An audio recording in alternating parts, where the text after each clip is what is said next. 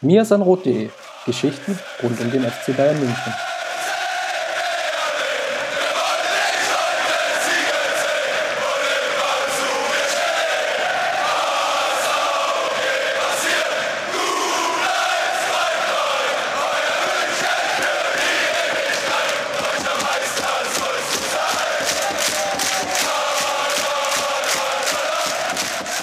Herzlich willkommen zum Mir sein Rot Podcast Folge 29. Jetzt hat uns natürlich die Transfersaison etwas überholt. Es gab ja, emotionale Abgänge mit Bastian Schweinsteiger, es gab umstrittene Zugänge mit Arturo Vidal. Das alles in unserer Urlaubszeit und um das Ganze mal so ein bisschen aufzuarbeiten, habe ich mir den perfekten Gesprächspartner an die Seite geholt, den Steffen oder auch besser bekannt als der Bayern-Block. Grüß dich. Ja, moin, moin, Chris. Ja, ich habe es schon angerissen. Ich würde gerne mit dir über Schweinsteiger reden und Vidal, bevor wir, glaube ich, so richtig tief in die, sagen wir mal, sachliche Analyse einsteigen. Versuche ich dich mal so auf die emotionale Weise zu kitzeln und frage dich: Hätten wir Schweinsteiger halten können oder wäre Schweinsteiger geblieben, würde es in Deutschland ein großes Damen-Tennisturnier geben?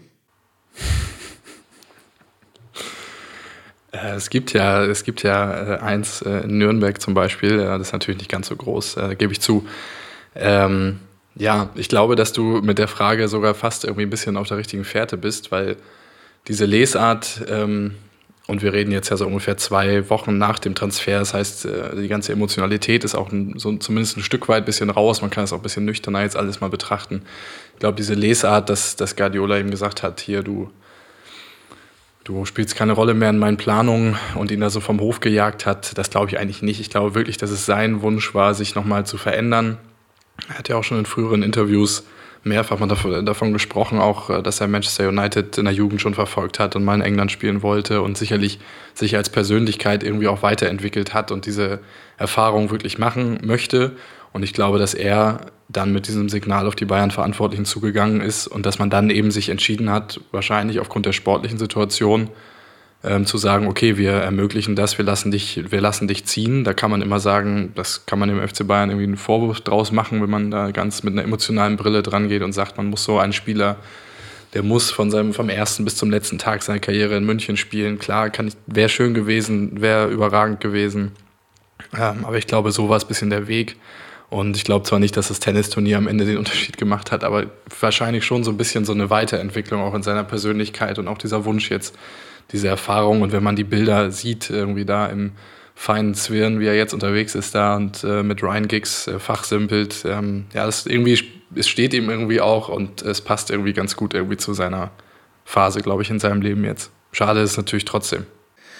Ja, aus emotionaler Sicht ist es natürlich, es geht irgendwie ein Stück was verloren. Also es sind so diese ganzen emotionalen Bilder angefangen ja, von seinen ganz frühen Jahren bis hin zu dieser ja, durchwachsenen Zeit, so Ende der Nullerjahre, als es positionstechnisch nicht so ganz lief und ja, dann aber nochmal diese richtige Weiterentwicklung und auch diese Reifung unter Van Gaal.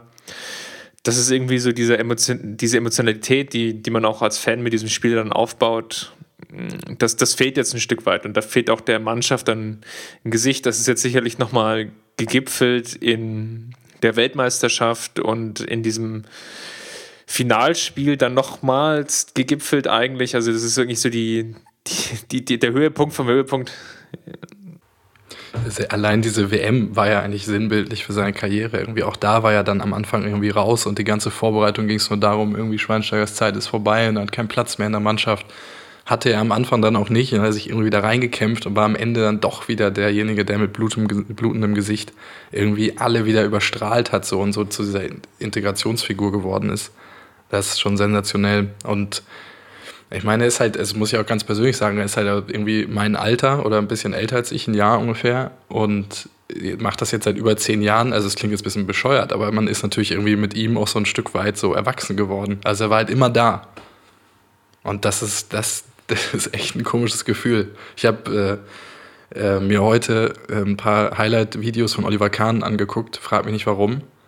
Aber in 95% dieser Videos tauchte irgendwie Schweinsteiger auch schon auf, weil da irgendwie viel dabei war, was halt so nach 2002 irgendwie war, was ich mir da angeschaut habe. Und er war halt immer da, irgendwie immer mittendrin, sah anders aus und so, aber es ist einfach so eine Konstante gewesen. Das ist schon, ist schon Wahnsinn. Und wer organisiert jetzt die Feiern? Macht das jetzt Philipp Lahm? Glaube ich nicht. Ja, das ist, das mal, mal ganz abgesehen von dieser Feierei, ich glaube, du hast jetzt einen ganz guten Punkt angesprochen, den ich vielleicht noch mal ein bisschen rausarbeiten wollen würde. Und zwar, es fehlt ja auch so ein bisschen jetzt, oder es tritt zum ersten Mal eigentlich so der Faktor auf für viele Fans, dass ein großer Spieler den FC Bayern wieder verlässt. Also in den letzten vier, fünf Jahren, sechs Jahren ist es ja eigentlich nicht vorgekommen, dass ein Spieler den Verein verlassen hat, zu dem man eine überzionale oder eine, eine große Bindung aufgebaut hat. Also diese Shakiri, Weisers dieser Welt, da gibt es sicherlich sportliche Gründe, aber zu denen hat man jetzt keine, keine großen emotionale Bindung aufgebaut. Ich glaube, die letzte große Bindung, die es mal gab, war vielleicht Roy Mackay oder Giovanni Elba oder vielleicht auch mit Abstrichen Oliver Kahn, wobei er dann natürlich auch sagen muss, er ist ja dann in Altersteilzeit gegangen das sind dann, glaube ich, nochmal noch mal andere Faktoren. Und von daher ist es, glaube ich, auch jetzt das erste Mal für viele Fans oder auch für viele Neufans, dass so ein großer Spieler auch den Verein einfach mal verlässt. Ja, auf jeden Fall. Das hätte ja auch durchaus schon, schon früher passieren können, sowohl bei ihm als auch bei Lahm, als auch vielleicht sogar bei Müller. Jetzt gar nicht mal in diesem Sommer, ähm, aber so vor, ja, so im Frühjahr des, des letzten Jahres, dann vor seiner Vertragsverlängerung. Ich glaube schon, dass er da auch sehr genau mal drüber nachgedacht hat, ob das nicht vielleicht was, was wäre. Ähm, damit muss man sich irgendwie auseinandersetzen, weil man sich auch so stark daran gewöhnt hat, dass es irgendwie normal ist, auch so viele Spieler zu haben, die so tief im Verein verwurzelt sind und so lange dabei sind. Dabei ist das ja eine totale Besonderheit auch für den FC Bayern. Also wenn man jetzt mal von dieser 70er-Generation absieht, danach 20 Jahre lang oder so, war das halt extrem vereinzelt. Da hatte man dann irgendwie ich weiß nicht, Christian Nerlinger oder so mal dabei oder Didi Hamann, aber das ist ja eine ganz andere Kategorie als das, was wir jetzt erlebt haben. Und in dieser Zwischenzeit sind dann eher Spieler wie Mehmet Scholl, die aber auch später dazu kamen oder so, die dann sich so ein Standing erarbeitet haben. Aber diese, diese geballte äh, Identifikation einfach durch die vielen Spieler, die so lange so einen Verein geprägt haben, das ist halt auch echt was Besonderes so. Und ich ja, du hast schon recht. Also es ist jetzt zum ersten Mal, dass man da so, so ein bisschen so einen Nackenschlag kriegt und aufwacht aus diesem Traum, den wir irgendwie so als Bayern-Fans seit ein paar Jahren leben. Ähm, ähm, das gehört irgendwie dieser Schweinsteiger-Wechsel schon mit rein, das stimmt. Aber sportlich, äh, Chris, müssen wir ganz ehrlich sagen, es ist schon nachvollziehbar. Also es ist, ich hätte ihn äh, emotional sowieso, aber auch sonst sicherlich vielleicht auch lieber dabei in dieser Saison als Xabi Alonso, wenn man jetzt mal die beiden so wirklich gegenüberstellt, auch von der Altersstruktur her. Aber wenn man sich anschaut, wie verletzungsanfällig Schweinsteiger zuletzt war, ähm, und ähm, die Frage wäre halt gewesen, er hat jetzt noch dieses, diese Saison äh, dann Vertrag gehabt. Ähm, wie geht es dann weiter? Hätte er sich damit abgefunden zu sagen, man macht jetzt immer so eine Einjahreslösung oder hätte man, hätte er auch dann auf einen langfristigen Vertrag gedrungen? Dann sind wir irgendwann in einem Alterssegment 33, 34 auch bei ihm. Und da ist halt die Frage, wie, wie das alles so aufrecht äh, zu halten gewesen wäre. Jetzt hast du total viele Fragen aufgeworfen. Ich würde jetzt vielleicht mal einfach mal in diese ganze sportliche Betrachtung einsteigen und würde vielleicht mal damit anfangen, diese Verletzungsanfälligkeit. Es war in der letzten Saison so, dass wir eigentlich so zwei Extreme erlebt haben. Eine extrem starke Hinrunde ohne Schweinsteiger. Das ist jetzt vielleicht ein bisschen überspitzt formuliert, aber er hat im Prinzip gefehlt und es waren, jetzt müsste ich nochmal in die genaueren Zahlen schauen, aber es waren so gute 24, 25 Spiele, von denen wir 22 gewonnen haben und äh, zwei unentschieden und eins verloren gegen City im Champions League, ähm, wo es eigentlich um nichts mehr ging. Und gleichzeitig eine extrem schwierige Rückrunde mit äh, extrem schwierigen Ergebnissen und ja, einem, einerseits einen zurückkehrenden Schweinsteiger aus einer Verletzung, der, glaube ich, und da sind wir uns, glaube ich, beide auch einig, ja, schon relativ lange gebraucht hat, um überhaupt wieder so einen halbwegs guten Spielrhythmus zu finden. Und darüber hinaus noch gekoppelt mit dem Problem, dass Pep Guardiola ihn immer wieder mit Alonso zusammen versucht hat, in die Mannschaft zu integrieren. Und das hat zumindest aus meiner Sicht überhaupt nicht funktioniert. Ähm, siehst du es anders? Mhm, überhaupt nicht funktioniert, finde ich vielleicht ein bisschen hart so, weil es ja zum Beispiel im Rückspiel gegen, äh, gegen Barcelona dann zum Beispiel auch recht gut funktioniert hat. Klar ist, dass Guardiola, glaube ich, versucht hat, ähm, eine bestimmte Stärke von Schweinsteiger, die er in den letzten Jahren entwickelt hat, nämlich diese, diese, dieses Nachstoßen in den 16er und da halt als zusätzlicher Spieler für, für Torgefahr zu sorgen. Das hat er halt versucht ähm, rauszukehren, indem er ihm auf diese etwas offensivere Achterrolle gesetzt hat. Ob Schweinsteiger da optimal aufgehoben war, weiß ich nicht, aber ich meine, wir haben da oft drüber geredet. Das große Problem ist halt, sie ergänzen sich in ihren Stärken und Schwächen nicht, sondern sie addieren ihre Stärken und Schwächen eher, wenn sie gemeinsam mit auf dem Platz stehen, weil sie sehr ähnliche Spieler sind, e, sehr ähnliche Stärken haben und aber auch sehr ähnliche Schwächen haben. Und es fehlte dann, wenn man es mit diesen beiden versucht, halt ein dritter Spieler, der da so ein bisschen Ausgleich herstellt. Und da muss man sagen, dass Philipp Lahm dieser dritte Spieler halt eben auch nicht war, weil er auch nicht in der besten Form war in der Rückrunde.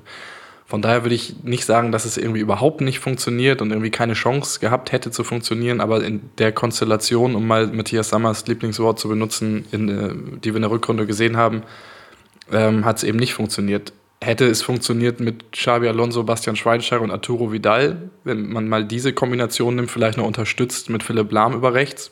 Ich vermute deutlich eher. Oder mit einem Martinez als dritten, als dritten Spieler. Ähm, von daher, wie gesagt, es, ich würde nicht sagen, dass es auf kein, dass es keine Chance hatte zu funktionieren, aber, aber so, ja, so wie es in der Rückrunde gelaufen ist, war es halt, war es halt wirklich nicht, nicht optimal, weil, weil ähm, ja auch von einigen Mannschaften da die Schwächen der beiden so ein bisschen bloßgestellt wurden.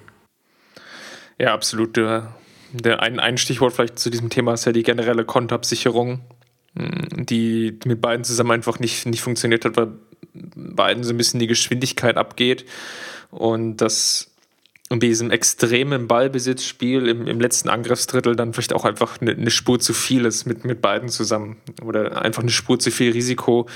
Weil es einerseits im Spielaufbau natürlich extrem sichere Spieler sind, beide extrem sichere Spieler sind, aber wenn es dann doch irgendwie in gewissen Mannschaftsteilen zu Fehlern kommt oder wenn sie beide oder einer von beiden selbst einen Fehler macht, dass es dann einfach zu Kontersituationen geführt hat, die ja, die, die Gegner einfach gnadenlos ausgenutzt haben. Trotzdem habe ich ihn individuell eigentlich noch besser gesehen in der Rückrunde als Xabi Alonso. So. Deshalb nochmal, auch wenn man, wenn man das, den, die sportliche Entscheidung, jetzt ihn gehen zu lassen, allein an dieser Frage festmachen würde, würde ich sagen, es ist ein Fehler. Aber ich glaube nicht, dass das die Entscheidung war, weil Xabi Alonso ist ohnehin im nächsten Jahr weg. Ja, das ist eigentlich ziemlich ähnlich. Also sein Vertrag läuft ja dann nach der Saison aus und der eher, eher hängt die Fußballschuhe an den Nagel oder geht vielleicht nochmal den großen Teich, aber ich glaube nicht, dass wir nochmal darüber hinaus noch ein weiteres Jahr verlängern mit ihm.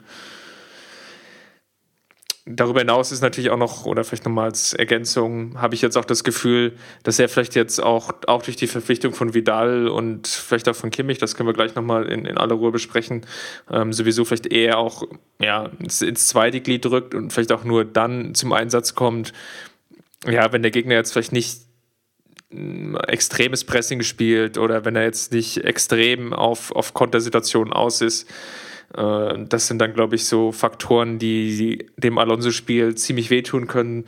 Sondern wenn es eher so in die Richtung geht, wie vielleicht zum Beispiel Köln in der letzten Saison gespielt hat, sehr, sehr passiv. Oder ich erinnere mich auch an das, das erste Bremen-Spiel, da war Bremen auch sehr, ähm, ja, darauf bedacht, eigentlich nur den Strafraum ja, mit zwei Vierer- oder Fünferketten zu verschieben. Da hat dann Alonso einfach, oder da kann er seine Stärken ausspielen. Sobald es natürlich in Pressing-Situationen geht, sobald es in Situationen geht, die ja dazu führen, dass es relativ schnelle Konter für die gegnerische Mannschaft geben kann, dann sind einfach seine Schwächen zu groß mittlerweile, um das Risiko einzugehen, ihn da auch wirklich zu bringen. Zumindest, wenn er dieses Pensum abliefern muss, was er im letzten Jahr abliefern musste. Und ich glaube, da hat man sicherlich auch aus der Not heraus, aber ihm irgendwie keinen großen Gefallen getan. Man muss ja wirklich sagen, dass die, dass die Hinrunde, da war ja wirklich gut. Da hat er die Mannschaft ja in, in bestimmten Phasen ähm, wo sie so ein bisschen auch so eine WM-Müdigkeit ja durchaus mal gezeigt hat. Äh, waren ja ein paar 1-0-Siege dann mal dabei. Da hat er sie ja schon getragen. Das, das war ja auf jeden Fall so. Aber der Leistungsabfall in der zweiten Jahreshälfte war, war schon extrem. Und das, was ich gehört habe, ist, dass, dass es Überlegungen gibt, dass er halt höchstens ein Spiel pro Woche jetzt nur noch machen soll in der kommenden Saison. Wenn das stimmt, wenn das zutritt, äh, zutrifft, was ich da gehört habe, dann halte ich das für sehr, sehr gut, weil wir haben ja jetzt im zentralen Mittelfeld auch noch ein paar andere Spieler, die auch in die Mannschaft drängen, die vor allen Dingen auch Spielzeit brauchen. Und ich glaube, das, das würde beiden, also es würde allen eigentlich helfen, der Mannschaft, den Perspektivspielern wie Kimmich und Heuberg, aber auch Alonso selbst, wenn er da wirklich die notwendigen Ruhepausen bekommt. Aber lass uns vielleicht nochmal zurück auf, auf Schweinsteiger kommen. Jetzt haben wir ja gesagt, ähm, Jetzt haben wir vielleicht sehr, sehr, sehr stark an den Schwächen gearbeitet, aber lass uns vielleicht nochmal auf die Stärken zurückblicken. Und bei Schweinsteiger fällt einfach extrem auf, dass er in den letzten Jahren, also ich sage jetzt mal in den letzten ein, ein, wenn nicht sogar zwei Jahre mindestens, eigentlich der Spieler war im Mittelfeld, der einfach die meiste Torgefahr ausgestrahlt hat. Es ist nicht jetzt auch ein Risiko, mal abgesehen von, ja, also von dem Wissen auch im Hintergrund, dass Ribery und Robben vielleicht sehr häufig verletzt sind, dann noch einen weiteren Spieler abzugeben, der zumindest ja, Torgefahr verkörpert hat? Ja, ist auf jeden Fall was, worüber man nachdenken muss, wie man das ersetzt. Also mich hat Thiago im letzten Jahr ein bisschen überrascht, dass er am Ende der Saison auch noch so ein bisschen Torgefahr entwickelt hat, weil das eigentlich ein bisschen der das Ding in seinem Spiel war, was ihm gefehlt hat, sowohl was eigene Torabschlüsse angeht, aber auch dann den finalen Pass zu spielen. Das war trotz seiner vielen überragenden Leistungen nicht unbedingt immer das, was ihn, was ihn am Anfang beim Bayern ausgezeichnet hat. Da war er sich ein bisschen verbessert. Vielleicht ist er ein Kandidat. Ja, und jetzt mit Arturo Vidal kommt natürlich noch jemand dazu, der ähm, äh, bei Juventus Turin regelmäßig über 10 Scorerpunkte pro Saison gesammelt hat. Da waren auch ein paar Elfmeter immer dabei, aber nichtsdestotrotz jemand, der sich auch um den Strafraum herum sehr wohl fühlt. Ähm, von daher glaube ich schon, dass jemand wie Vidal das ein Stück weit auffangen kann. Aber klar, also die Qualität fehlt auf jeden Fall. Schweinsteiger hat wichtige Tore gemacht, hat, äh, ist Kopfball äh, stark gewesen, hat auch gute Freistöße dann geschossen. Ähm, das, das fehlt uns schon. Und ich man muss ja auch sagen, wenn wir jetzt so rumkritisieren, dann beziehen wir uns ja wirklich so ein bisschen auf das letzte halbe Jahr oder das letzte Jahr.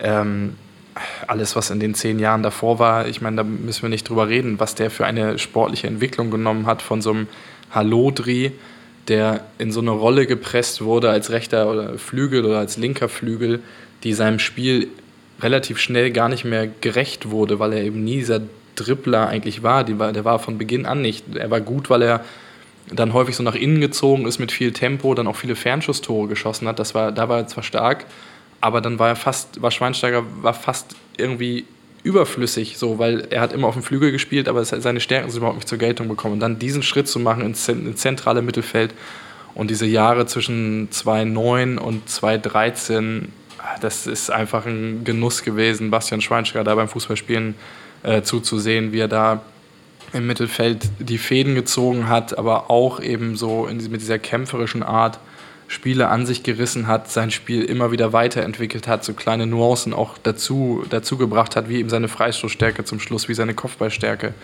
Ähm, unfassbarer Spieler, unfassbare Entwicklung, die er gemacht hat. Absolut. Da muss man aber, glaube ich, auch noch einen Punkt sagen und ähm, da machen wir vielleicht die Sachen dann noch mal ein bisschen rund. Er hat natürlich gerade, wenn ich jetzt an die Trippelsaison denke, unheimlich davon profitiert oder ist dann richtig gut gewesen, wenn er absolut fit war. Wenn er seine Spieler hatte, auch seinen gewissen Rhythmus hatte, sogar teilweise einfach auch diesen, diese englische Woche, also Samstag, Mittwoch, Samstag. Und dann konnte er eigentlich seine besten Leistungen bringen, konnte er, das konstant, konnte er ein konstant gutes oder sogar sehr hohes Niveau entwickeln. Und das war vielleicht so das, was in den letzten zwei Jahren so ein bisschen durch die beiden relativ krassen Verletzungen, die er hatte, es ist ein bisschen verloren gegangen ist. Er ist dann einfach, glaube ich, vom, vom Spielertyp her einfach so, dass er ja relativ viel Zeit braucht, um sich wieder an dieses alte Niveau heranzubewegen. Es wurde auf jeden Fall am Ende irgendwie immer auffälliger, dass er immer mehr Zeit gebraucht hat, in der Tat, ähm, um zurückzukommen, um wieder Spielrhythmus aufzunehmen. Das ähm, wird auch jetzt ganz offen gesagt bei Manchester auch eine Herausforderung für ihn, wo ich auch glaube, dass es ein sehr physisches Spiel sein wird. Auch jetzt ist er kurz vor Saisonstart äh, dort auch wieder verletzt. Ähm, das, ich glaube schon, dass sich das fortsetzen wird. Es bleibt zu hoffen, dass er da so ein bisschen die Kurve kriegt und mal über einen längeren Zeitraum irgendwie fit bleibt. Aber ähm, die letzten zwei, zweieinhalb Jahre waren schon, waren schon krass, was Verletzungen angeht und dann auch die Regenerationsphasen. Gut, ich glaube, jetzt haben wir den Spieler Schweinsteiger relativ stark angemessen, angemessen gewürdigt. Ähm, angemessen verabschiedet. Ja, es ist. Es gibt, glaube ich, nicht genügend Worte, um das zu füllen, was, was man so als Fan mit ihm verbindet und von daher. Ähm das möchte ich übrigens noch sagen, weil das ändert sich auch nicht. Man hat das, natürlich fühlt sich das, glaube ich, für viele, auch für mich am Anfang so ein bisschen so an, jetzt hat man ihm so diesen Abschied auch geklaut und so, aber ich meine, es ändert ja gar nichts. Das Einzige, was, was es nicht geben wird, ist irgendwie diesen Feel-Good-Moment dass er da ähm, zum Ende seiner Karriere quasi in Sonnenuntergang reitet und nochmal durch die Allianz Arena läuft. Ähm, das ist das Einzige, was fehlt. An seiner Bedeutung für den Verein, an seiner Karriere, an allem hat, wird dieser Wechsel nichts ändern, aus meiner Sicht nichts. Dann lass uns vielleicht mal in die Zukunft blicken und ich ähm, starte mal mit einer Frage vom Ed Sause 7. Und zwar hast du jetzt die, das Gefühl oder denkst du, dass Lahm und Alaba jetzt mehr ins Mittelfeld schieben werden als ja, Spieler, die jetzt die Minuten abgreifen, die durch den Schweinsteiger-Abgang frei werden? Das ist, wird unheimlich spannend. Ich meine, wir haben neulich ja mal durchgezählt in der Redaktion, wie viele zentrale Mittelfeldspieler wir jetzt eigentlich haben, ähm, wenn man alle mal dazu zählt. Und wir sind, glaube ich, auf elf oder zwölf gekommen. Guardiola hat unfassbar viele Möglichkeiten. Ich glaube, ehrlich gesagt, dass er Alaba momentan lieber auf dieser linken Halbverteidigerposition in der Dreierkette, das haben wir jetzt in der Vorbereitung auch sehr, sehr viel Dreierkette gesehen mit Alaba auf dieser Position, wo er im Vorjahr gegen den AS Rom, finde ich, eine bahnbrechende Leistung auf dieser Position gezeigt hat, die, weil ich glaube, noch nie ein Spieler diese Position so interpretiert hat, ähm, so offensiv interpretiert hat, so in so einer fast freien Rolle von der linken Halbverteidigerposition heraus äh, agiert hat. Super spannende Rolle. Ich glaube, dass Guardiola ihn da momentan eher sieht als im zentralen Mittelfeld, wo er auch im Vorjahr gespielt hat, aber eher so ein bisschen aus einer, ja, aus einer Not heraus, glaube ich, kann man schon sagen. Ähm, und der zweite Spieler, den du genannt hattest, war Philipp Lahm, ne? Philipp Lahm, genau. Ja, da ist, erwarte ich eher, dass er wieder ein bisschen stärker nach rechts rückt. Das heißt ja übrigens nicht, dass er seinen, seinen Spielfokus extrem nach rechts verlagert, sondern es kann ja auch weiterhin bedeuten, auch er hat das ja schon gespielt unter Guardiola, diese Doppel Doppelrolle rechter Verteidiger äh, in der Defensivbewegung, zentraler Mittelfeldspieler in der Offensivbewegung. Das kann ich mir durchaus vorstellen, weil wenn ein Spieler das kann, äh, dann, dann sind es, oder wenn es ein Spieler, diese verschiedenen Rollen auch innerhalb einer, einer Position ähm, ausfüllen kann, dann sind es Alaba und Lahm. Und das ist schon eine Qualität einfach, die man da jetzt hat. Ob sie wirklich dann diese zentralen Mittelfeldminuten von Schweinsteiger übernehmen, glaube ich, glaube ich gar nicht mal. Ich glaube, da hat Guardiola so ein bisschen andere Pläne. Das heißt, aber wie gesagt, nicht, dass sie nicht im zentralen Mittelfeld im Verlauf eines Spiels immer wieder auftauchen werden. Aber ich glaube, sie ähm, stehen zumindest auf dem Spielberichtsbogen und auf der, auf der Aufstellung zu Beginn nicht als formelle zentrale Mittelfeldspieler unbedingt auf dem Platz. Und wir reden jetzt immer davon, wir gehen davon aus, alle sind fit. Das kann sich natürlich immer ändern. Das haben wir im, Vor, im Vorjahr ja auch gemerkt. Notgedrungenerweise ja.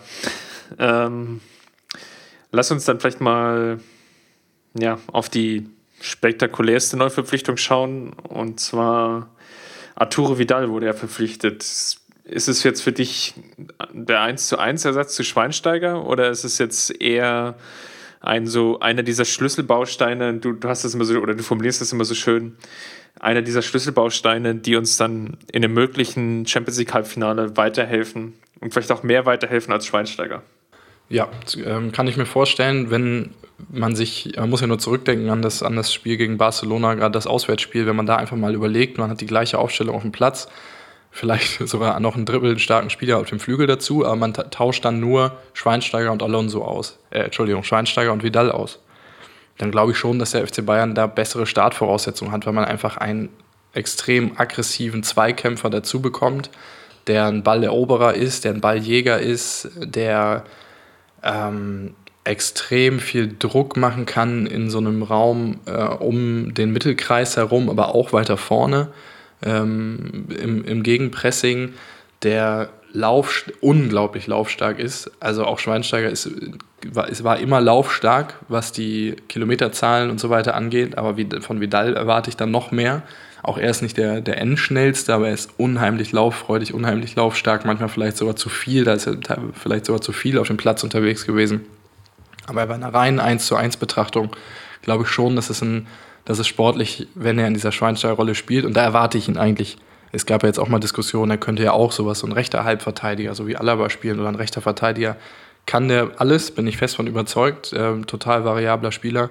Aber in dieser Achterrolle als ergänzender Spieler zu einem Aufbauspieler, wie zum Beispiel Alonso oder wie Kimmich, und zu einem kreativen Achter, wie es Thiago sein kann, wie es vielleicht auch Götze sein könnte, äh, wie es aber wahrscheinlich in den wichtigen Spielen dann Thiago sein wird. Als, als Ergänzung von so zwei Spielern ist Arturo Vidal aus meiner Sicht ideal.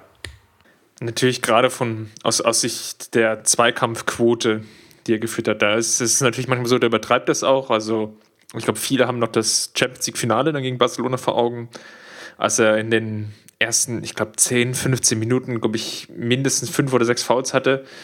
Das ist natürlich dann das Übertriebene. Aber du hast natürlich vollkommen recht, dass wir wirklich im Mittelfeld vielleicht nochmal einen Spieler brauchen, der mit seiner Zweikampfquote einfach nochmal über den Durchschnitt ist. Und da ist, glaube ich, Vidal auf jeden Fall ein Spieler, der der Mannschaft sehr, sehr gut tun kann. Weil Zumal wir, gerade im Vorjahr hat man das ja wirklich auch gut gesehen. Das Gegenpressing hat eigentlich in jeder Phase der Saison relativ gut funktioniert. Aber immer wenn es diese erste Welle des Gegenpressings weit am gegnerischen Tor, äh, weit am gegnerischen 16er, wenn das nicht funktioniert hat und dann mit Tempo durch das zentrale Mittelfeld gelaufen wurde, gab es einfach keinen Spieler, der in der Lage war, sowas mal zu stoppen. Und Vidal ist jemand, der das definitiv kann und deswegen in dieser unterstützenden, in dieser helfenden Rolle. Er muss auch bei, bei, beim FC Bayern, glaube ich, ähm, gar nicht so viel machen, wie er bei Juventus Turin gemacht hat, weil die, Qualität, würde ich behaupten, bei uns, wenn alle fit sind, noch mal ein Stück weit höher ist, sowohl offensiv, also vor allen Dingen offensiv, weil es verschiedene Spezialisten in Anführungsstrichen gibt, wie Alonso für den Aufbau oder für die Flügelspieler für bestimmte 1 gegen 1 Situationen, dass er sich wirklich auf diese unterstützende, helfende Rolle irgendwie konzentrieren kann und da auch, da wirklich glänzen kann. Also ich bin, bin total gespannt, äh, wie Vidal sich machen wird, ob er das auch, diese, diese, diese Wildheit so ein bisschen in den Griff bekommt, weil ich glaube in der Tat, er wird zwar sehr stark über diese Aggressivität irgendwie definiert, aber in Wahrheit ist das auch seine einzige richtige Schwäche, so. Weil er natürlich dann sich angreifbar macht ähm, durch vielleicht zu viele gelbe Karten oder auch durch unnötige Fouls oder auch dadurch, dass er seine Position mal verlässt. Das hat er bei Juventus auch häufiger mal gemacht, dass er seine Position relativ wild verlassen hat, um dann an einer Außenlinie einen Zweikampf zu führen. Das ist fast seine, seine einzige Schwäche, vielleicht neben der, neben der Endgeschwindigkeit. Ähm, ja, aber ich bin total gespannt und ich glaube, es gab ja viele skeptische Kommentare auch. Ähm, kannst du gleich auch nochmal sagen, wie dein erster, was dein erster Gedanke war so, aber ich glaube, ganz ehrlich, der braucht anderthalb Heimspiele, um irgendwie, glaube ich, die komplette äh, Bayern-Anhängerschaft irgendwie hinter sich zu bringen. Was war denn dein Gedanke, dein erster zu Vidal? genau das war er. Ähm, also ich, ich hatte irgendwie so echt lange überlegt, ob das jetzt, ob ich es gut oder schlecht finden sollte. Ähm, Habe es, glaube ich, aus dem Grunde dann erstmal als positiv empfunden, da er sehr, sehr variabel ist, da wir noch, noch mehr Möglichkeiten hinzubekommen. Also mir sind sofort viele Gedankenspiele eingefallen, wie einerseits als Sechser spielen könnte, andererseits als unterstützender Achter, als, als defensiv stärkerer Achter, als wir es in den ja, größtenteils der Vorsaisons oder die Aufstellung der Vor in den Vorsaisons hatten.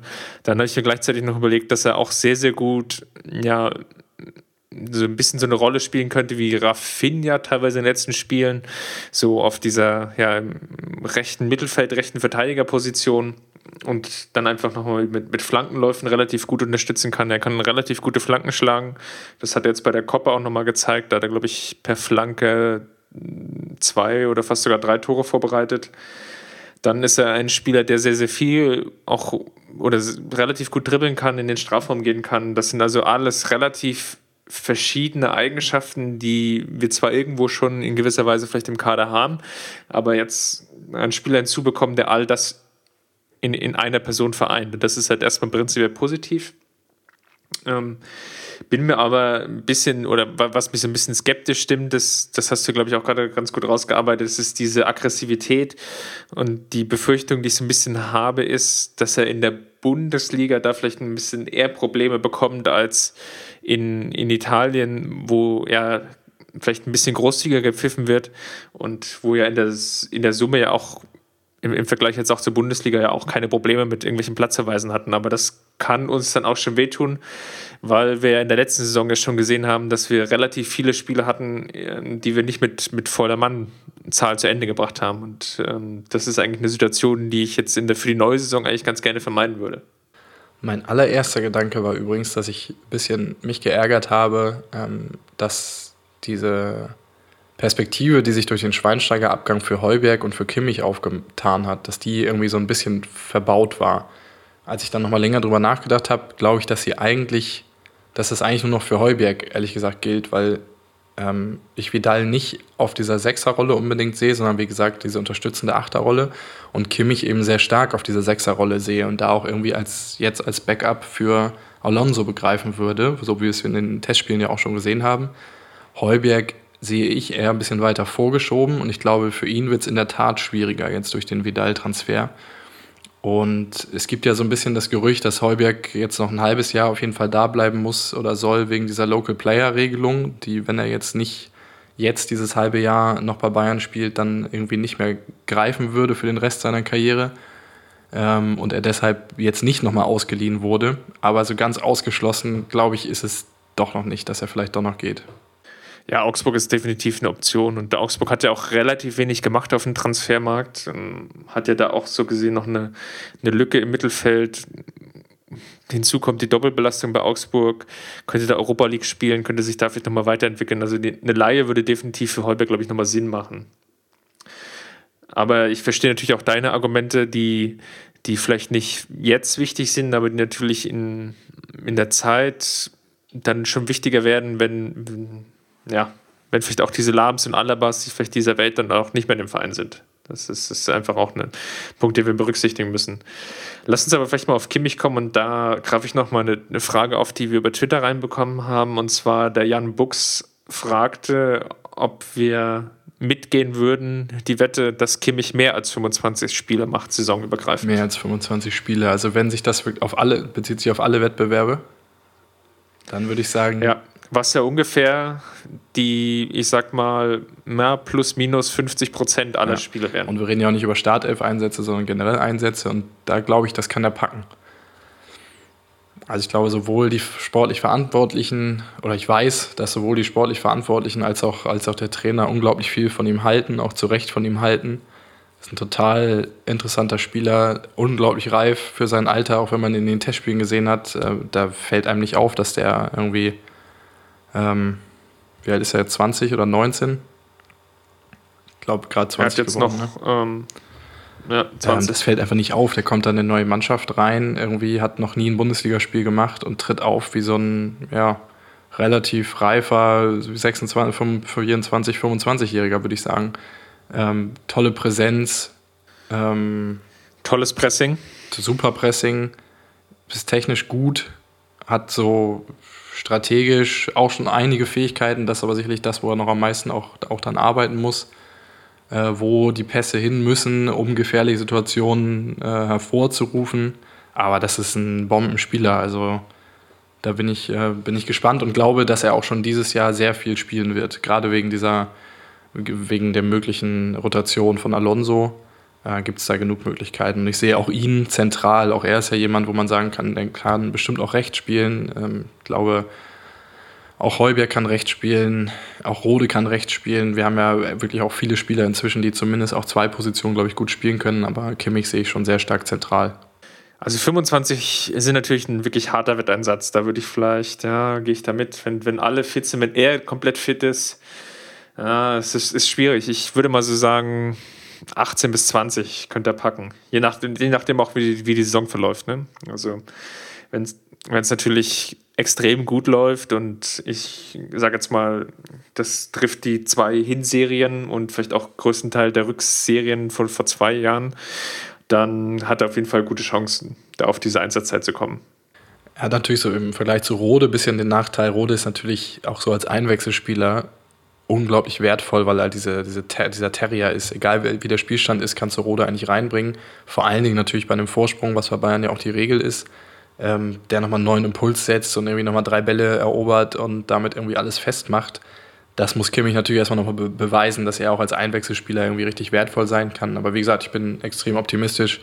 Ähm, 25, klar, ist schon, wäre schon auch eine Überraschung, glaube ich, hätte man vor zwei, drei Wochen, wenn man über den Namen Kimmich geredet hätte, vielleicht auch noch nicht gesagt wenn es am Ende 20 Einsätze sind, ist es immer noch äh, sehr gut für so einen jungen Spieler, der, wie gesagt, noch keine einzige Minute Bundesliga gespielt hat. Definitiv könnte er die, die Überraschung werden. Ich glaube, da sind wir uns beide auf jeden Fall einig. Ähm, vielleicht sogar die noch größere Überraschung, als es jetzt die viele Spielzeit von Rode war, die ja vielleicht auch so ein bisschen aus den ganzen Verletzungen resultiert ist.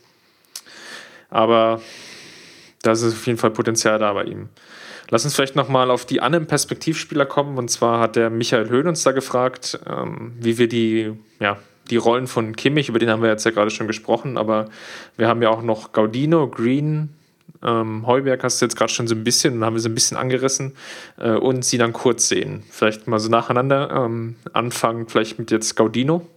Gaudino hoffe ich inständigst, dass er eine komplette Saison bei den Amateuren verbringt, weil es, glaube ich, sowohl den Amateuren als auch ihm unglaublich gut tun wird, weil er in der Regionalliga, in einer sehr ruppigen, harten Regionalliga, ähm, glaube ich, seine größte Schwäche, so was so dieses Zweikampfverhalten, was auch so die Körperlichkeit irgendwie angeht, da wirklich dran arbeiten kann, weil man kann, man kann ja man kann klein sein, man muss auch nicht besonders kräftig sein, aber so, wie es zum Beispiel auch Philipp Lahm ja ähm, äh, ist, ist ja auch ein kleiner Spieler, der jetzt nicht irgendwie muskelbepackt ist, aber der natürlich ist mit der Zeit einfach gelernt hat, seinen Körper aus bestimmten Winkeln äh, in den Gegenspieler reinzustellen und dadurch halt auch gegen kräftigere Gegner Zweikämpfe zu gewinnen. Und Gaudino hat gute Ansätze gezeigt in den Einsätzen für die erste Mannschaft, aber er hat halt defensiv war aus meiner Sicht völlig überfordert und ist auch noch ganz offen gesagt weit davon entfernt, eine Rolle in der Profimannschaft zu spielen. Und ich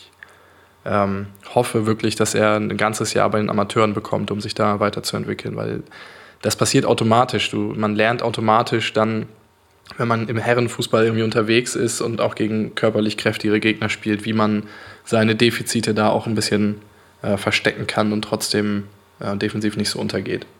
Ja, ich glaube, da hat es daran, oder das war eigentlich, glaube ich, so ein bisschen die Hauptursache, warum man in der letzten Saison dann nicht mehr ganz so viel gespielt hat, weil wir haben jetzt ja, glaube ich, in der ersten halben Stunde dieses Podcast ganz gut herausgearbeitet, wo so die, die Schwächen letztes Jahr lagen und einen dieser Punkte war eben die Anfälligkeit im, im Mittelfeld von der, von der Zweikampfführung her. Und mir sind ganz, ganz viele Spiele von ihm in Erinnerung, wo er eine Zweikampfquote unter 20 Prozent hat. Und das kannst du dir auf der Position im ja, Mittelfeld, als auf der 8. oder auf der 6. Position, kannst du dir das eigentlich nicht erlauben. Das ist dann einfach, das funktioniert vielleicht gegen manche Gegner, aber das ist dann einfach auf einem höheren Niveau, auf, auf Dauer ist das zu schwer zu kompensieren. Bei Kurt bin ich, bin ich total skeptisch irgendwie. Also ich sehe in ihm noch überhaupt nichts, was mir was mich irgendwie begeistert. So, er hat am Mittwoch beim Auftakt der Amateure auch auf der Bank gesessen, kam dann später rein ich, also er ist anscheinend klar ein Flügelspieler, aber auch in den Testspielen jetzt vor der Saison wieder, er, weiß häufig nicht, was er in bestimmten Situationen machen soll oder was da passieren muss, sondern er spielt dann häufig den Pass zurück, macht dann mal zwei Übersteiger, kommt vielleicht auch alle vier, fünf Mal am Gegner vorbei, aber ich, ich weiß noch nicht so richtig, was das mal in vier, fünf Jahren für ein Spieler sein kann und vor allen Dingen, ob er dann ein Spieler ist, der dem FC Bayern weiterhilft. Mit seiner Perspektive bin ich eigentlich extrem skeptisch und ich glaube auch nicht, dass es in der ersten Liga einen Verein gibt, der ihn ausleihen würde. In der zweiten Liga vielleicht schon eher, aber ob dann irgendwie, weiß ich auch nicht, ähm, so ein Jahr in Sandhausen ihn irgendwie weiterbringt, weiß ich nicht. Wahrscheinlich wäre auch für ihn Amateure irgendwie das, das, das Beste. Ich weiß nicht, hast du irgendwas in ihm gesehen? Ähm, hat er letztes Jahr auch in der Bundesliga dann debütiert. Gegen Hertha war das, ne? Ja. Ich glaube, das, das war das, das Hertha-Spiel, ja. Ähm, ja, es ist, es ist schwierig. Ähm, wir haben jetzt, glaube ich, in der letzten Zeit oder der FC Bayern an sich und da schließe ich eigentlich relativ viele Jugendspieler mit ein, über die wir jetzt auch zum Teil jetzt sprechen und ähm, schon gesprochen haben. Wir haben einfach das Problem, dass wir diesen Sprung von guten Perspektivspielern hin in die erste Mannschaft, in eine Rolle, in eine Kaderrolle, sage ich mal, vom Kaderplatz 14, 14 bis 17, also sprich Bankspieler mit Perspektive auf Einsatzzeit, dass wir diesen Sprung aktuell nicht schaffen, sondern dass da wie so eine gläserne Decke eingezogen ist, an der die Spieler ranstoßen. Und da fällt es mir aktuell extrem schwer, die Ursachen dafür zu finden. Wir haben gute bis durchaus talentierte Jugendspieler. Wir reden jetzt vielleicht auch gleich nochmal über Green, der ja sogar schon ähm, ja, Nationalspieler und WM-Teilnehmer ist. Ähm, und, und, und, trotzdem tun wir uns schwer, diese Spieler ähm, ja, in eine Position zu hieven, die es ihnen auch ermöglicht, ähm, auf Einsatzzeit zu kommen, beziehungsweise sich auch irgendwie perspektivisch dann weiterzuentwickeln und dann auch den Sprung in die erste Mannschaft zu schaffen. Ich glaube, viele vergessen immer so ein bisschen ähm, oder blenden oder oder gehen natürlich von diesem Idealfall ähm, Thomas Müller und vielleicht auch Holger Badstube aus, die ja mehr oder weniger wie Phoenix aus der Asche von der Amateurmannschaft direkt in die Startelf reingekurbelt wurden oder reingehieft wurden und da auch vielleicht nicht permanent mit überragenden Leistungen gepunktet haben, aber zumindest einen festen Platz haben. Das ist halt aktuell, ähm, ist es vielleicht auch vom Trainer nicht her möglich. Vielleicht hat Louis van Gaal da auch anders gedacht. Vielleicht hat er einfach da auch ähm, eine aggressivere Position als vielleicht ähm, Jupp Heynckes auf jeden Fall und äh, vielleicht auch als Pep Guardiola. Aber das ist halt so aktuell vielleicht auch meine größte Sorge, die, ähm, ja, die sich jetzt auch so vielleicht in die, die so in die nächsten, ja, nächsten zwei, drei Jahre auch mit reinwirken wird, ist, wie schaffen wir es, diese Spieler besser zu integrieren, um diesen Umbruch, der uns ja ins Haus steht, wo jetzt Schweinsteiger der Anfang war, um diesen Umbruch auch besser zu schaffen oder auch gut zu schaffen, um dann nicht irgendwie in so ein Loch zu fallen, wie es jetzt vielleicht auch Manchester United gefallen ist, ähm, mit einer Saison ohne Champions League und mit einer Saison im absoluten Mittelmaß. Aber ich muss auch sagen, dass wir, dass es dass da einfach ein Qualitätsunterschied ist. Also also es gibt zwei Dinge. Das eine ist, dass meistens so, so eine Jugendspieler eine Chance haben, wenn irgendwie so eine Umbruchphase ist, beziehungsweise auch Misserfolge da waren. Das war bei Schweinsteiger so, der nach, nach der Saison 2002, als Bayern nicht die Meisterschaft gewonnen hat, als so ein bisschen diese Effenberg-Generation ähm, irgendwie abgedankt hat. Da ist er rein, reingekommen, auch Lahm, der dann nochmal verliehen wurde und dann als fertiger Spieler wiederkam. Und äh, auch Van Gaal kam ja irgendwie nach diesen wilden Klinsmann-Jahren, wo auch irgendwie alle ziemlich alles neu gemischt wurde. Und dann ist auf einmal so eine Chance da, so jemand wie Müller und Bartsch auch zu integrieren. Klar braucht es dafür einerseits so diese Situation, auch einen Trainer, der das will. Ähm, das haben wir halt gerade nicht. Ich weiß nicht, also nicht den Trainer, sondern die Situation, dass irgendwie alles im totalen Umbruch ist und wir irgendwie Misserfolge hatten oder so, das ist ja nicht da. Also wir sind ne, dreimal in Folge Meister etc., relativ intakte Mannschaft. Ähm, es fängt jetzt so langsam an zu bröckeln. Das ist das eine, aber Bartstuber, Hummels, Alaba, Schweinsteiger, Müller, das waren halt auch herausragende Spieler in ihren Jahrgängen. Das waren alles U-Nationalspieler. Und es ist ja kein Zufall, dass unsere Leute irgendwie jetzt bei den ganzen Turnieren auch nicht mit dabei waren, sondern höchstens irgendwie im Perspektivkader standen. Und selbst wenn sie im Kader gestanden hätten, ähm, in der U19, in der U20, in der U21, äh, wo Kimmich gespielt hat zumindest. Aber da haben, spielen unsere Leute halt keine Rolle. Und ich glaube, das sagt schon etwas aus. Da gebe ich dir, da gebe ich dir vollkommen recht. Vor allem, weil man ja auch dazu sagen muss, dass vielleicht die fetten Jahre der U-Mannschaften auch so ein bisschen vorbei ist. Ich meine, sie qualifizieren sich noch für die Turniere, aber das Abschneiden ist ja dann auch nicht mehr so gut, wie, wie es vielleicht schon mal war. Das ist halt so, da fehlt es dann vielleicht auch hinten raus, dann schlussendlich auch an der Qualität. Das ist ja auch erkannt. Also genau deshalb hat man jetzt ja so ein paar Umstrukturierungen vorgenommen. Ich finde das übrigens gut, diese, was man jetzt als unter dem Dach Junior-Team quasi organisiert, dass man auch die Amateure mit dazugezogen hat und das jetzt so ein bisschen mit Plan wirklich auch oder mit einem besseren Plan angehen will. Und es gibt da, dass jetzt die jungen Spieler, die ja auch noch teilweise U19, glaube ich, spielen könnten, jetzt auch schon bei den Amateuren spielen, zeigt mir, dass auch da vielleicht so ein bisschen eine Aufwertung wieder stattfindet.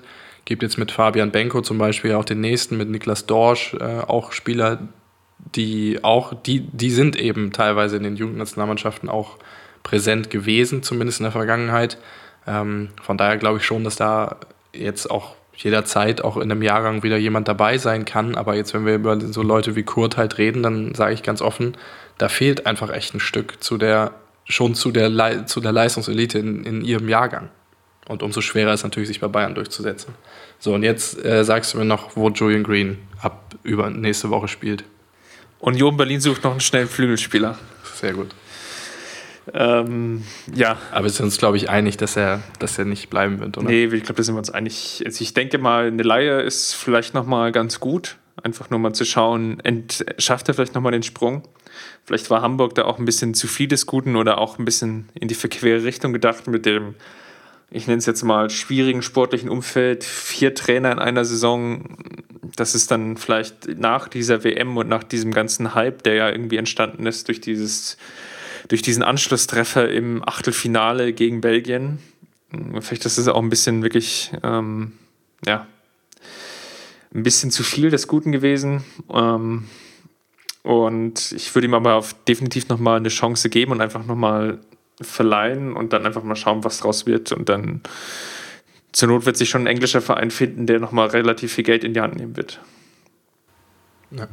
Also er soll Mittwoch bei den Amateuren gut gespielt haben, über 70 Minuten, glaube ich, bis er ausgewechselt wurde. Vielleicht um das Fass dann noch endgültig mhm. mal rumzumachen, wir haben auch noch Kirchhoff im Kader.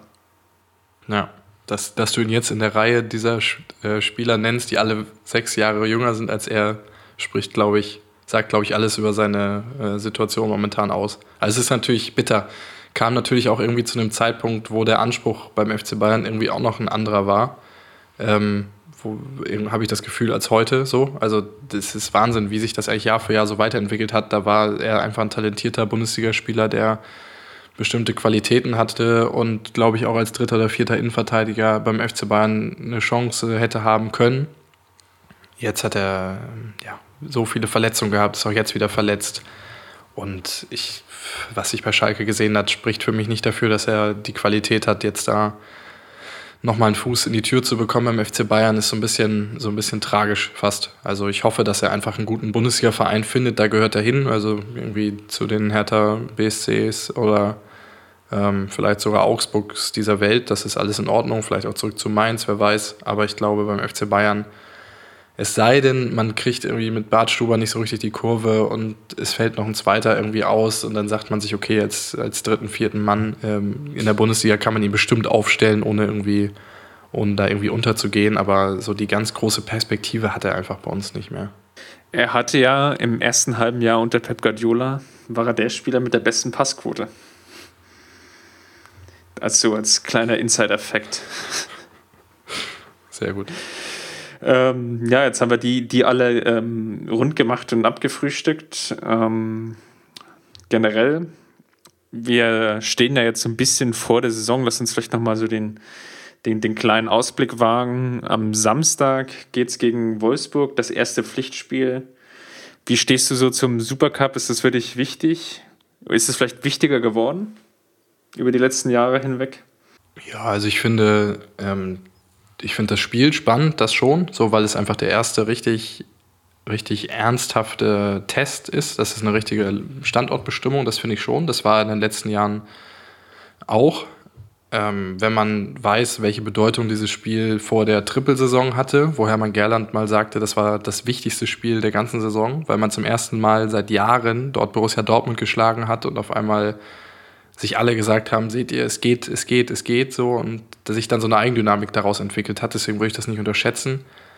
Mm, ich schätze Wolfsburg ähm, die Saison, also ich, ja, ich glaube, es wäre wichtig, sich da ordentlich zu verkaufen. Ob man, es wäre auch schön, das Spiel irgendwie zu gewinnen. Ich habe aus irgendeinem Grund, das kann ich gar nicht genau sagen, warum, aber vor Wolfsburg die Saison wesentlich weniger Angst, in Anführungsstrichen, in großen Anführungsstrichen, als, als vor Dortmund. Ich glaube, dass die Wolfsburger sich erstmal auch an diese Doppelbelastung dann gewöhnen werden müssen. Ähm, und ja, mal sehen, was mit De Bruyne passiert. Ich freue mich auf ein gutes Spiel so. Ich glaube, beide Mannschaften sind relativ heiß. Ich glaube, der FC Bayern ist so heiß auf so einen Saisonstart wie schon lange nicht mehr ähm, weil mal kein Turnier da war, weil mal eine richtige Pause da war, weil auch neue Köpfe da sind. Über einen müssen wir übrigens gleich noch reden, den du vergessen hast. Ähm, deswegen erwarte ich ja, ich erwarte ein sehr energiegeladenes Spiel. So, ähm, mal gucken, wie weit die Mannschaften sind. Und ja, wäre natürlich schön, mit dem Titel da rauszugehen.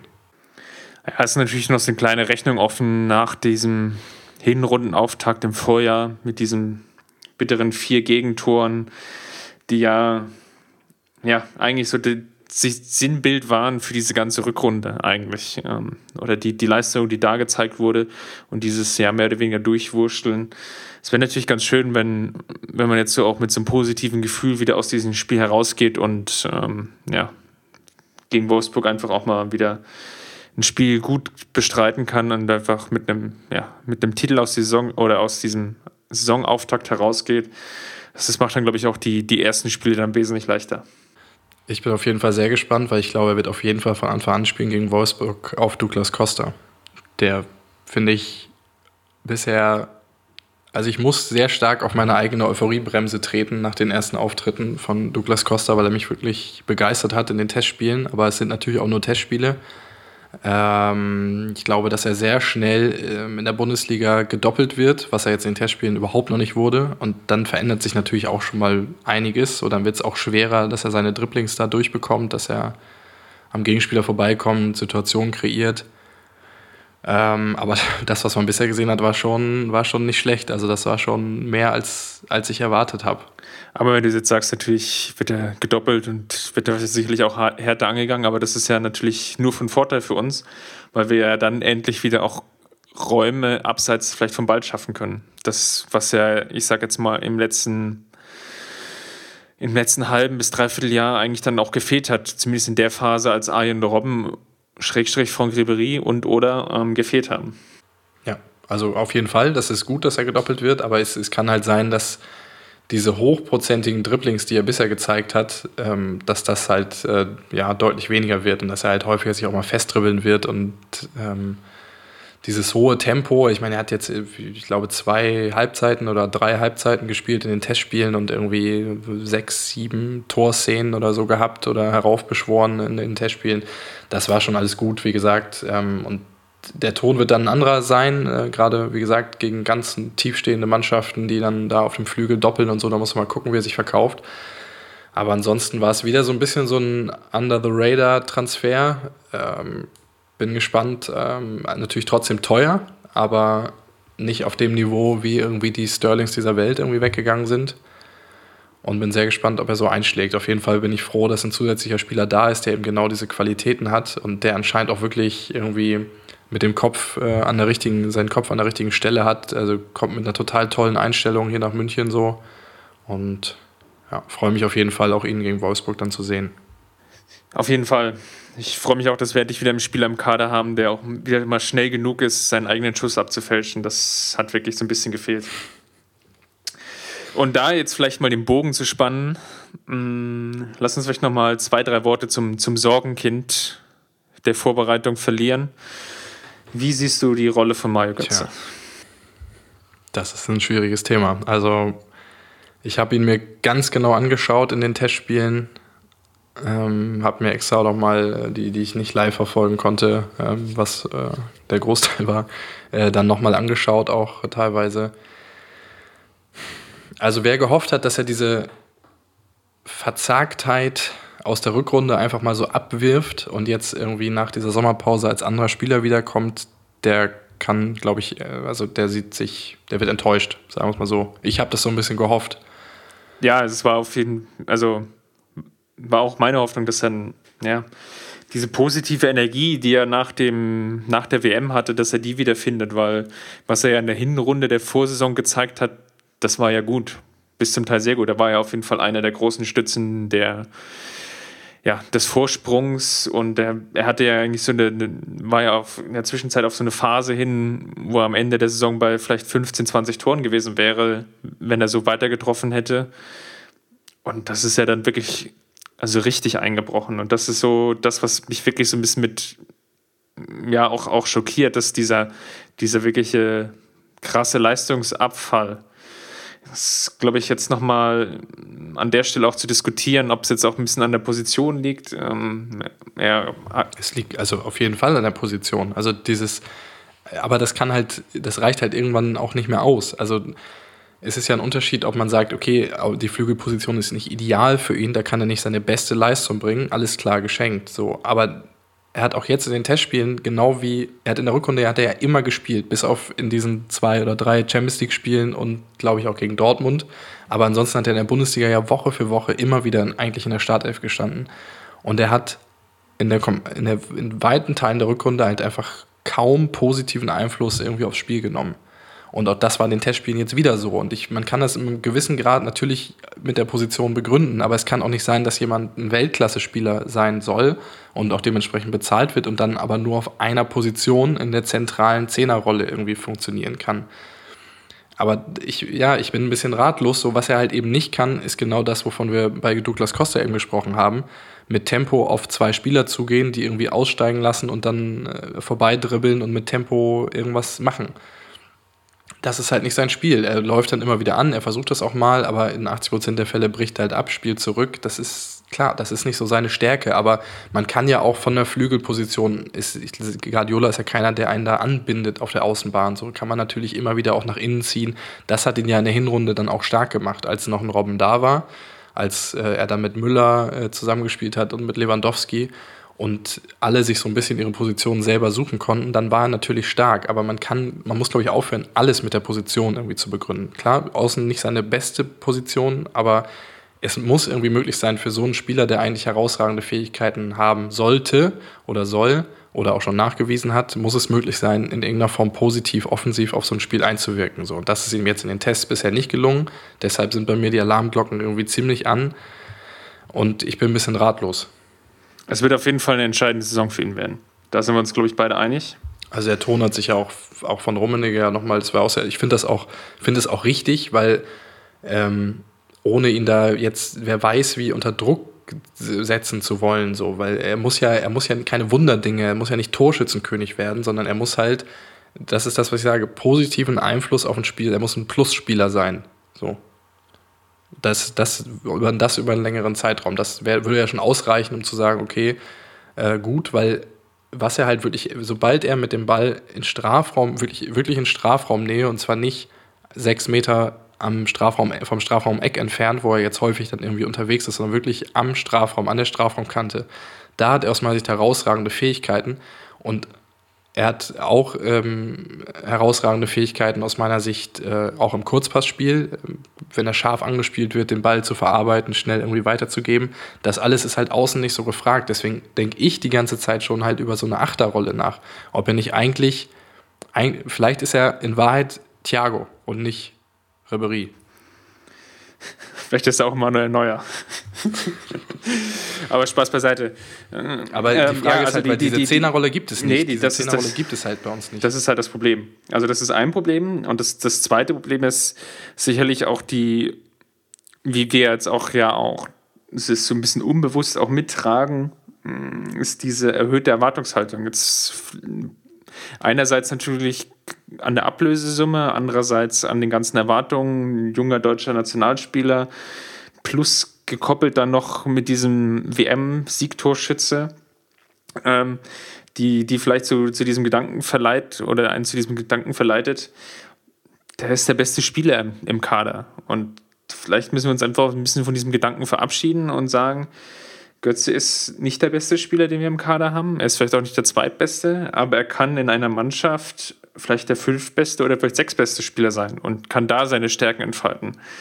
Das ist natürlich dann vom, von der ganzen Emotionalität und vom Mannschaftsgefüge her natürlich ein Problem, wenn der fünft- oder sechstbeste Spieler vielleicht der bestbezahlte oder zweitbestbezahlte Spieler ist. Das ist natürlich gewisserweise ein Problem und dann beißt sich so ein bisschen die Erwartungshaltung mit dem, was der Spieler eigentlich liefern kann. Ja, das stimmt. Also ich meine, die Erwartungshaltung ist immer ein Problem, wird, wird aber auch immer so bleiben irgendwie. Das kann man, das können wir irgendwie versuchen, so ein bisschen wegzudiskutieren oder so, oder wir können das irgendwie so stark reflektieren, aber zumindest in der Öffentlichkeit, glaube ich, wird es immer so bleiben, dass es immer diesen Gap gibt, diese, oder diesen, ja, diese Lücke zwischen Erwartungshaltung und der Leistung. Die gab es bei Groß, die gab es bei Schweinsteiger jahrelang und so weiter, aber die haben es halt irgendwie auch gepackt. Die haben dann irgendwie eine Rolle gefunden, wo sie dann irgendwie auch anerkannt wurden, wo man gesagt hat, okay, ähm, die haben ihr Talent tatsächlich ausgeschöpft. So, und bei Götze frage ich, frage, glaube glaub ich auch, dass das noch gelingen kann. Ich frage mich halt einfach nur wie und in welcher Rolle. Und ich glaube, wir sind uns alle einig, dass es nicht die Flügelrolle ist. Ich glaube trotzdem, dass er auf dem Flügel, dass er so gut sein muss, dass er trotzdem da positiven Einfluss nehmen kann. Aber wenn es nicht die Flügelrolle ist, welche ist es denn dann? Und da ist halt irgendwie nicht mehr viel Platz. Es könnte eine Neuner-Rolle sein, wenn irgendwie sich Lewandowski mal verletzt und er dann vielleicht dahin rückt, aber eigentlich steht da Müller vor ihm.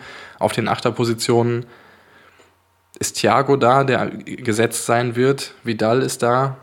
Ähm, und auf dem Flügel, ja, haben wir gerade schon drüber gesprochen. Und dann wird es einfach unglaublich eng. Und ja, ich hoffe, er findet diesen Weg, weil ich gönne ihm das ja auch total so, weil ich glaube, ich nehme wirklich ab, dass er auch jemand ist, der total hart an sich arbeitet, auch wenn man immer gucken muss, was irgendwie Marketinggedöns ist und was irgendwie die Wahrheit ist. Aber auch wenn man sich irgendwie seinen Körperbau und solche Sachen anguckt, das ist ja jemand, der auch wirklich hart an sich arbeitet, der, glaube ich, auch schlauer ist irgendwie und reflektierter ist, als viele ihm unterstellen. Und ich, ich gönne ihm das total. Also ich meine, nicht nur als Bayern-Fan, sondern auch irgendwie so als Typ, weil ähm, es ist halt auch schwierig, mit diesen Erwartungshaltungen irgendwie umzugehen. So. Und deswegen hoffe ich einfach, dass er das, dass er das packt. Aber ich, also ich habe keine Lösung. Also meine Lösung wäre, Thiago verletzt sich nochmal und er wird aus Versehen auf diese Achterposition gestellt und fängt da an zu glänzen. Aber das ist ja nichts, was wir uns wünschen können. Nee, also wie, wie wir dieses Problem auch mit der, mit der Erwartungshaltung und mit, mit diesem blöden Spruch zeigt der Welt, dass du besser bist als Messi, ähm, das, das können wir, glaube ich, nicht auflösen. Die, die einzige Lösung, die vielleicht noch im, im Raum steht, ist, dass er zusammen mit Thiago spielt auf der Achterposition. Wobei das dann natürlich dahinter dann wieder ähm, ja, sehr interessant auf der dann frei werdenden Sechserposition oder zu besetzenden Sechserposition ist. Also das sind halt ja, viele, viele Problemstellen, die sich da natürlich ergeben und ähm, die wir, glaube ich, jetzt nicht, nicht ganz auflösen können. Das kann gegnerabhängig funktionieren, aber ob das diese, diese Kombination zusammen plus mit den dann zu findenden Sechser in einem Champions League Halbfinale, um diesen, ja, diesen Spruch nochmal aufzugreifen, funktionieren kann, da, das, das, das weiß ich nicht. Da, da muss ich ja, da muss er sich einfach noch wesentlich weiterentwickeln. Und das ist auf jeden Fall ein Punkt, der diese Saison, glaube ich, relativ stark unter Beobachtung stehen wird. Ja, das wird eins der Topics, glaube ich, dieses Jahr. Wo wir gerade bei über Sechser nochmal gesprochen haben, zu Javi Martinez gab es ja auch ein paar Fragen. Ähm, wie siehst du seine Rolle jetzt? Also erstmal muss er fit werden und dann? Das ist, glaube ich, schon die, das, die größte Baustelle. Wenn er nicht fit wird, ähm, oder wenn er nur schleppen fit wird, ist er sich eigentlich oder ja, fehlt eigentlich seine größte Stärke. Das ist diese physische Präsenz.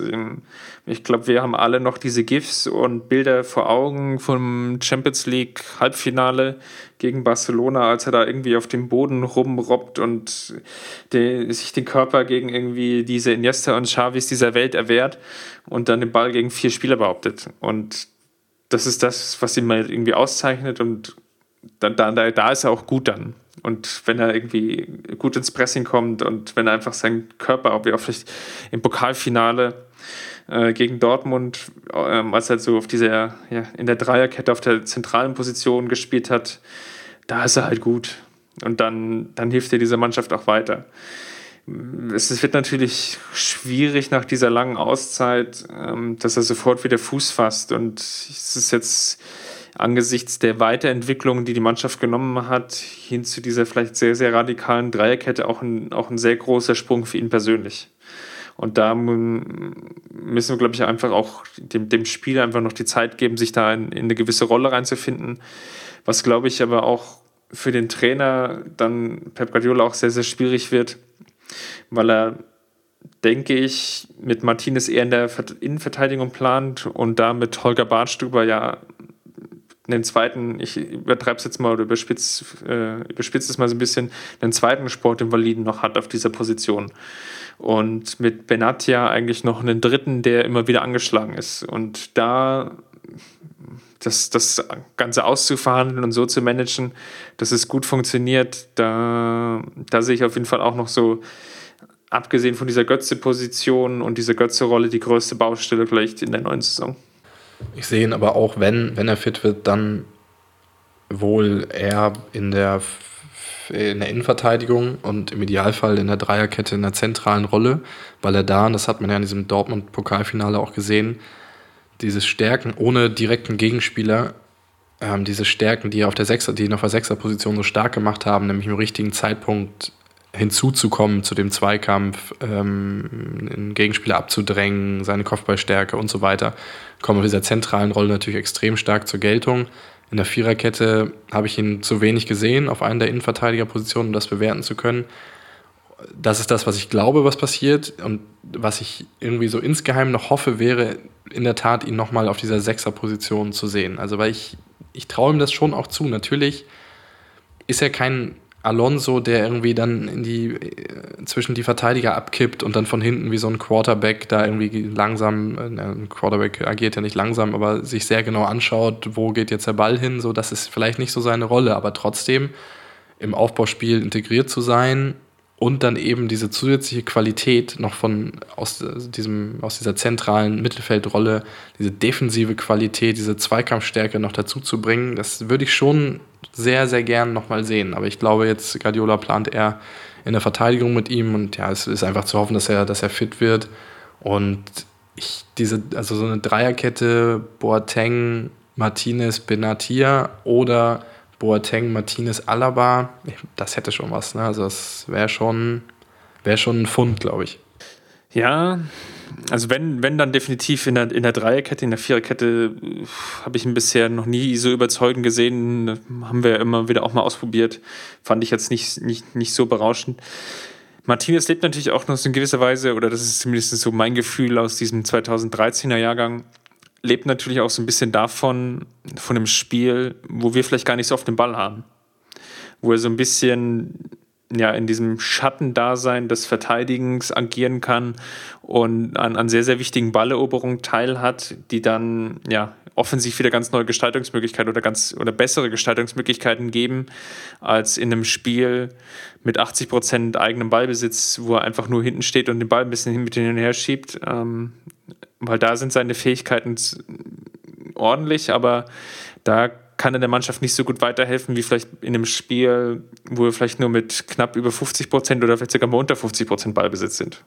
Eine Frage haben wir noch bekommen und zwar, auf welcher Position wir noch was machen sollten, beziehungsweise konkret auch, ob es einen Ersatz für Claudio Pizarro geben muss. Was sagst du? Ich bin hin und her gerissen. Ich, tue mich aktuell ein bisschen schwer, ähm, mir noch einen zusätzlichen Spieler dazu zu denken, weil wir haben jetzt auch relativ lange über eine Handvoll Perspektivspieler gesprochen, die wir ja alle schon noch unterhalten irgendwie und im, im schlimmsten Fall nicht den passenden Abnehmer finden, der uns vielleicht perspektivisch weiterbringt. Also wir haben ja auch jetzt zu Green zum Beispiel gesagt, ja, eigentlich eine Laie, aber wenn sich niemand so richtig findet oder wenn nicht der Passende dabei ist, dann, dann hilft das nicht weiter. Ich glaube, das hat man jetzt ganz gut gesehen. Von daher ähm, tendiere ich eher dazu, erstmal die Baustellen im Kader zu beseitigen. Ähm, also die, die, die Breite des Kaders vielleicht so ein bisschen zu entschlacken an, an gewissen Punkten, um dann vielleicht nochmal zu schauen, äh, ob es dann nochmal eine Möglichkeit gibt. Und dann muss aber auch der passende Spieler auf dem Markt sein. Also jetzt nur um das Kaufen und Willen, das sehe ich eigentlich ziemlich skeptisch.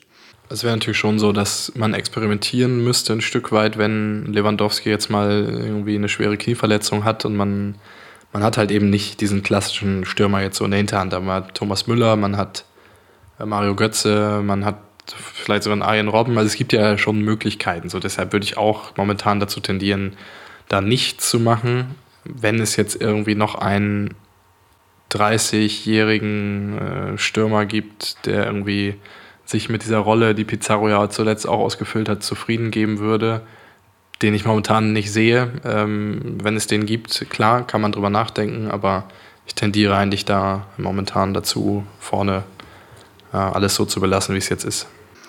Ja, also wie gesagt, wenn es, es fehlt irgendwie so der, der, der Spieler, der jetzt einen irgendwie in den Sinn kommt, der diese Rolle ausfüllen kann, das ist das Erste dann muss es natürlich irgendwie finanziell passen. Und was wir auch gesehen haben, Lewandowski ist natürlich einfach auch ein Spieler, der ist halt eigentlich immer fit. Also der, der, der spielt einfach immer. Und Solange Mitch Langerick nicht spielt. Auf der Gegenseite. Genau, also so, solange, also es es ist jetzt nicht nur bei Bayern so gewesen, sondern das war ja auch schon in dieser Dortmunder Phase, als es irgendwie schon Befürchtungen mal gegeben hat, ähm, hat sich irgendwie mal im Länderspiel für Polen so ein bisschen das, das Kreuzband überdehnt, um, was für andere irgendwie sechs Wochen Pause sind, ähm, war halt für ihn mal so eine Halbzeit ein bisschen, ähm, bisschen smoother über den Platz traben. Ähm, also das ist halt irgendwie so, von, von der physischen Robustheit her bringt er da einfach sehr, sehr viel mit und deswegen ist er auch so ein unglaublicher Gewinn für die Mannschaft. Das ist aber auch im Umkehrschluss dann wiederum ein Problem für alle anderen Spieler, die jetzt ähm, hinter ihm stehen. Und das hat man, glaube ich, auch bei Pizarro gesehen, ähm, der dann einfach auch nicht mehr in diese tragende Rolle schlüpfen konnte, ähm, wie er es vielleicht noch zu der Zeit äh, machen konnte, als wir Mansukic vorne drin hatten. Auch Pizarro war übrigens in einem Großteil der Oliver Kahn Highlight-Videos, die ich geschaut habe, äh, mit dabei. Ja, also ein. ein um das nochmal aufzugreifen. Ja, und dann, dann musst du dich halt auch noch, um, um vielleicht nochmal die, die Sache jetzt ähm, abzuschließen, du musst dich dann halt auch entscheiden, was willst du jetzt für einen Spielertyp? Willst du jetzt noch so einen, so einen zweiten Lewandowski, den du nochmal ähm, so als ja, 1 zu 1 Äquivalent, wobei das natürlich nicht geht, aber so von groß rela oder relativ kopfballstark, ähm, aber andererseits auch schon wieder mitspielend. Ähm, ja, also was, was suchst du dann genau? Oder suchst du jetzt ähm, ja so ein bisschen den, den Counterpart, der dir dann vielleicht nochmal in, in gewissen Spielen nochmal ganz andere Optionen bietet? Also irgendwie im, im das ist halt irgendwie so die, die, Problem. Und da hat sich vielleicht auch in der Bundesliga im letzten Jahr auch niemand so richtig aufgedrängt. Jetzt von diesen ja, ambitionierteren Teams ist so zwischen Platz, Tabellenplatz 6 bis 10, der da hätte in diese Rolle reinschlüpfen können. Und von daher ist es, glaube ich, auch ganz richtig gewesen, ähm, hier kein Geld aus dem Fenster bisher rauszuwerfen, sondern einfach nur mal weiter versuchen, zu dem Markt zu sondieren. Aber wenn nichts dabei ist, dann ist eben nichts dabei. Ja, Zustimmung.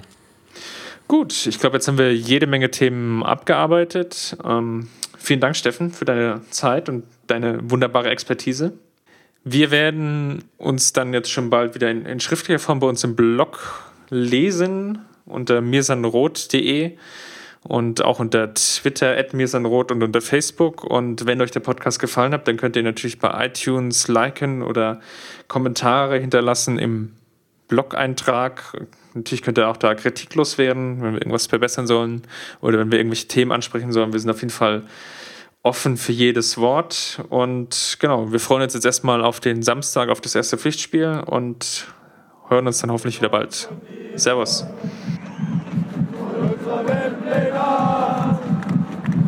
Wir haben den Kampf gewonnen, den Thron erklommen, der Haien hat's gemacht. Ich hab geträumt von dir unserer Weltpläne. Wir haben den Kampf gewonnen, den Thron erklommen, der Haien hat's gemacht. Ich hab geträumt von dir, von unserer Weltpläne.